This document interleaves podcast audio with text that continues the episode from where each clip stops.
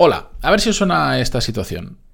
Vemos que hay algo que en nuestro equipo, proyecto, departamento, entre compañeros, donde sea, se está haciendo mal y creemos que tenemos la forma de empezar a hacerlo bien.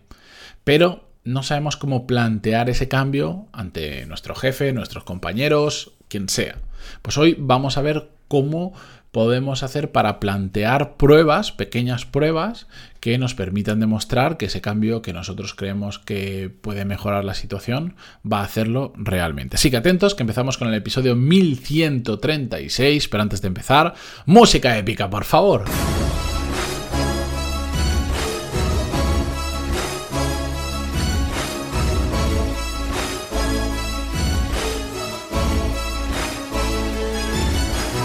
Muy buenos días a todos, bienvenidos, yo soy Matías Pantalón y esto es Desarrollo Profesional, el podcast donde hablamos sobre todas las técnicas, habilidades, estrategias y trucos necesarios para mejorar cada día en nuestro trabajo.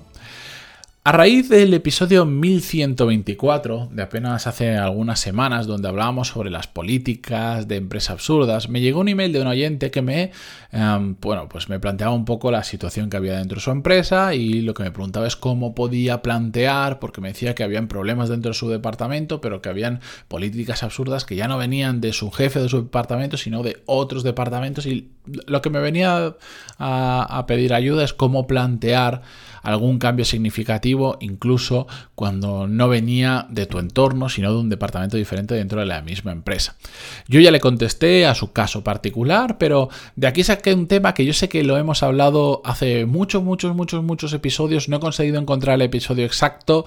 Eh, pero que es importante que lo sepamos hacer porque cuando vemos que algo no funciona, como os decía en la introducción, y queremos plantear un, cambio o una mejora, en muchas ocasiones se nos hace un mundo porque no sabemos cómo hacerlo, porque, mm, hombre, una cosa es decir, oye, si cambiamos las mesas de sitio, eso es una tontería, pero hay determinados cambios que queremos hacer, que sabemos o estamos convencidos por lo que sea, que pueden funcionar muy bien, pero que mm, es difícil ejecutarlo, sobre todo en empresas mm, donde todo se hace como toda la vida se ha hecho. ¿Me entendéis? Bueno, pues hoy vamos a ver cómo podemos plantear pruebas, por ejemplo, para cambiar políticas de empresa absurdas o realmente nos vale para cualquier cosa que queramos hacer, ¿de acuerdo? Os voy a contar aspectos que tenemos que tener en cuenta para plantear em, una prueba, una prueba piloto que demuestre que lo que estamos planteando funciona y después se puede hacer más grande, se puede replicar en otros lugares, se puede extender por el resto de la organización. Para todo esto, evidentemente, lo primero de todo es que tenemos que entender el contexto en el que estamos jugando. Estamos eh, con un jefe que acepta cero cambios, que es de mente corta, de mente cerrada y, y, solo quiere hacer las cosas como lo ha hecho toda su vida, pues entonces lo vamos a tener más complicado. O si estamos en empresas que son muy burocráticas, donde o, nosotros somos solo un número dentro de la empresa y sabemos que es imposible que se nos tenga en cuenta nuestra opinión, pues lo vamos a tener muy complicado, evidentemente. Estamos en una empresa todo lo contrario, que siempre está abierta a que se hagan las cosas diferentes, a que nos incitan, a que nosotros estemos constantemente buscando puntos de mejora y nos arriesguemos a tomar la decisión de hacer una prueba perfecto, ese es el entorno ideal. Lo que os quiero decir con todo esto es que lo que yo os voy a contar es la base que después tenemos que adaptar al contexto de nuestro día a día, de nuestro trabajo, de nuestro jefe, de la política de, la empresa, de la cultura que haya dentro de la empresa, etcétera, etcétera. ¿De acuerdo? Bien, ¿qué aspectos tenemos que tener en cuenta para poder plantear una prueba piloto de este tipo? Lo primero es que tiene que ser una prueba que se perciba como muy pequeñita. Muy, muy, muy, muy pequeñita. Una cosa que sea em, muy acotada en lo que queremos hacer.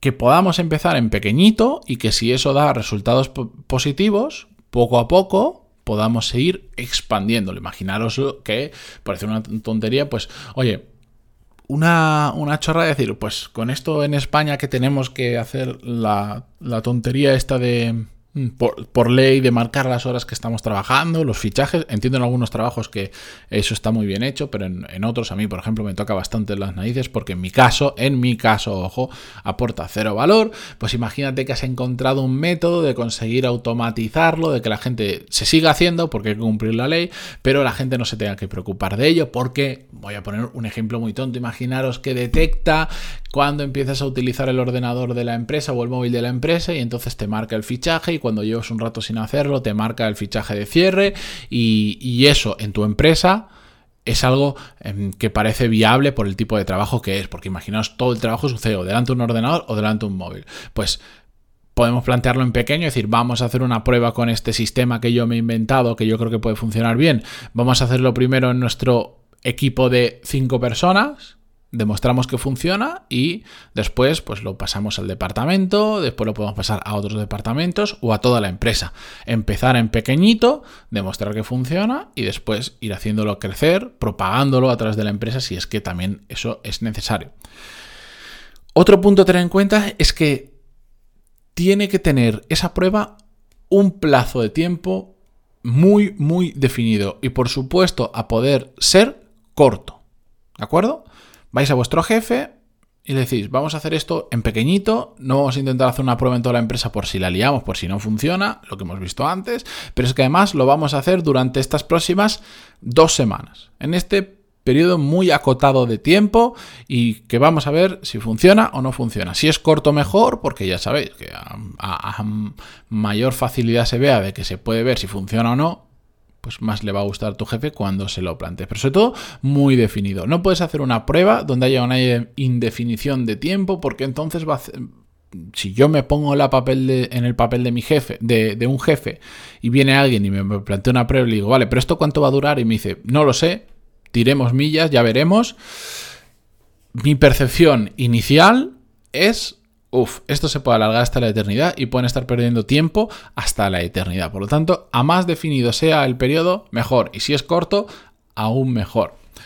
Otro aspecto es que tenemos que...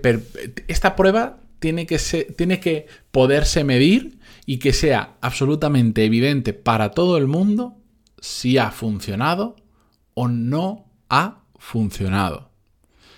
En muchas ocasiones se hacen pruebas pero no se establece una línea donde digas a partir de aquí funciona, a partir de aquí no funciona. Y por lo tanto, si lo hace o no, queda a criterio de las diferentes personas que intervengan o que después tomen una decisión de qué hacer con esa pequeña prueba piloto.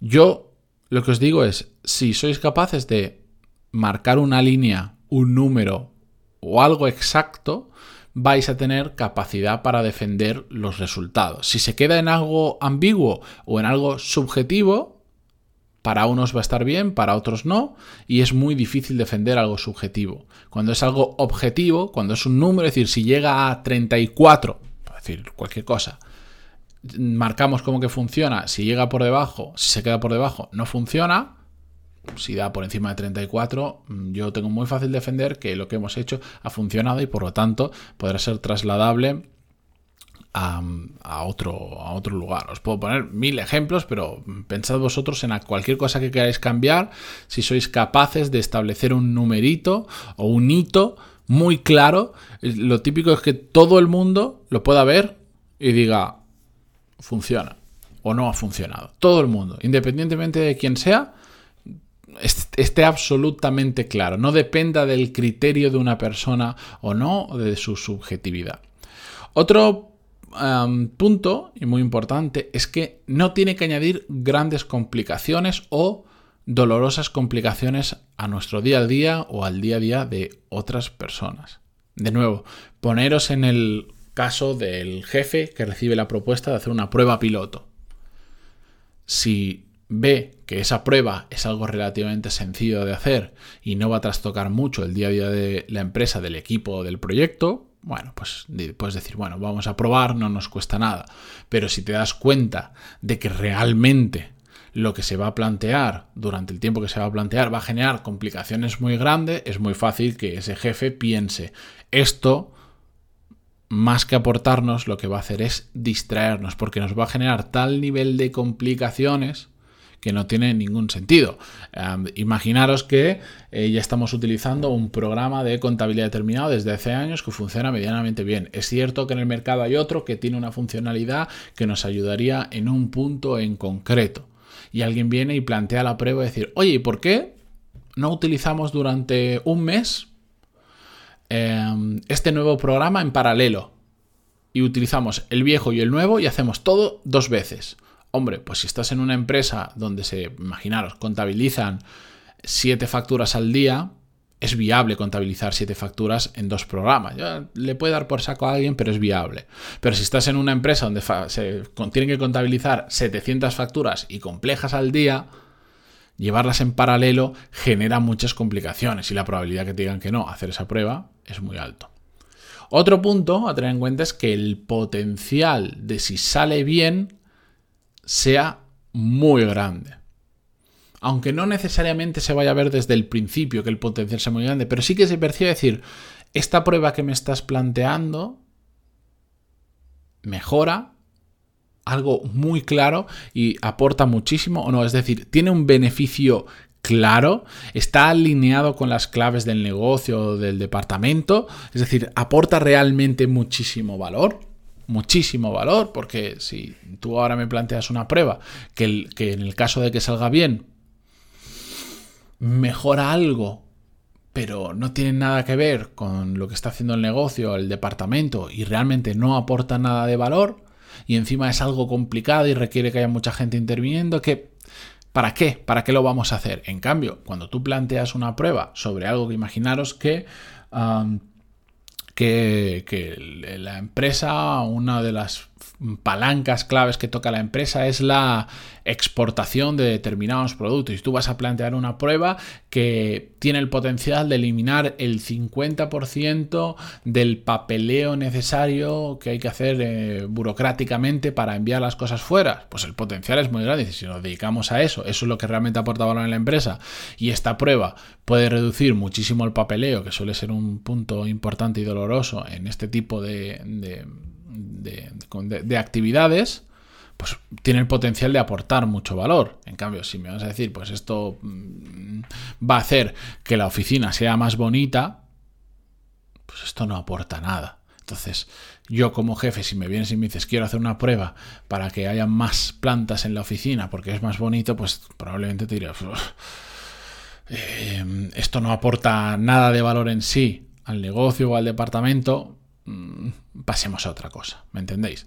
Al final, como conclusión de todo esto, lo anterior, sobre todo es muy importante poneros en la piel de a quien le vais a mostrar, a quien le vais a, a, a quien le vais a pedir permiso para hacer esa prueba o a quien vais a involucrar en esa prueba. Tiene que percibir cero riesgo real, es decir, que decir, bueno, pues vamos a plantear una prueba que, no nos va a distraer de lo importante, que si sale bien va a funcionar muy bien, que mm, lo vamos a hacer en pequeñito, en un periodo muy corto de tiempo, entonces enseguida vamos a ver si genera resultados o no y además eh, vamos a poder ver claramente si funciona o no. Tenemos eh, que plantearlo de forma que eliminar cualquier fricción que pueda llevarnos a que esa prueba no ocurra.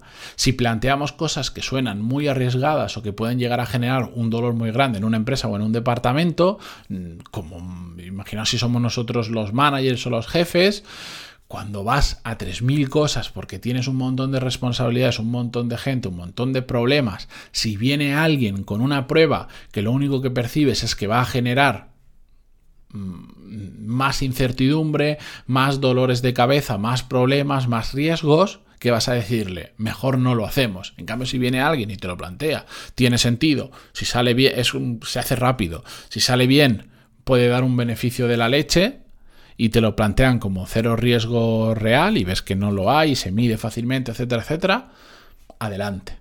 Pero sobre todo es, el, es un tema de, saber empatizar, de saber ponerte en, la, en el papel de la persona o del equipo o de quien sea a quien, a quien le estás planteando lo que vas a hacer y decir, le estoy. ¿Hay potencial en lo que vamos a hacer?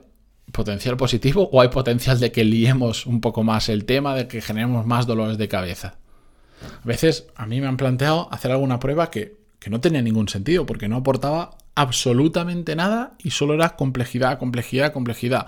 Y además consigamos simplificar las cosas, más fácil sale todo y normalmente mayor capacidad tenemos de focalizarnos en lo que es realmente importante para nuestro departamento, para nuestra empresa o para nuestro trabajo. Así que, si queréis plantear una prueba piloto de lo que fuere, pasad por estos puntos y ved si los estáis cumpliendo todos o si hay alguno que cojea, por qué cojea y cómo lo podéis revertir. Pero sobre todo, adaptarlo a las personas a las que vais a plantearles la prueba. Si tienes un jefe que es muy miedica, por ejemplo, que tiene mucha aversión al riesgo, pues ya sabes que hay determinadas áreas que tienes que cubrir muy bien para que esa persona perciba mm, cero riesgo, que no lo vea nada arriesgado, que lo vea algo como súper fácil. Igual la prueba tiene que ser más corta de lo normal o más en pequeñito de lo normal, lo que sea. Lo importante es ponernos en la piel de esa persona y entonces adaptar la prueba para encontrar Mm, para, mejorar las posibilidades de que esa prueba experimental ocurra.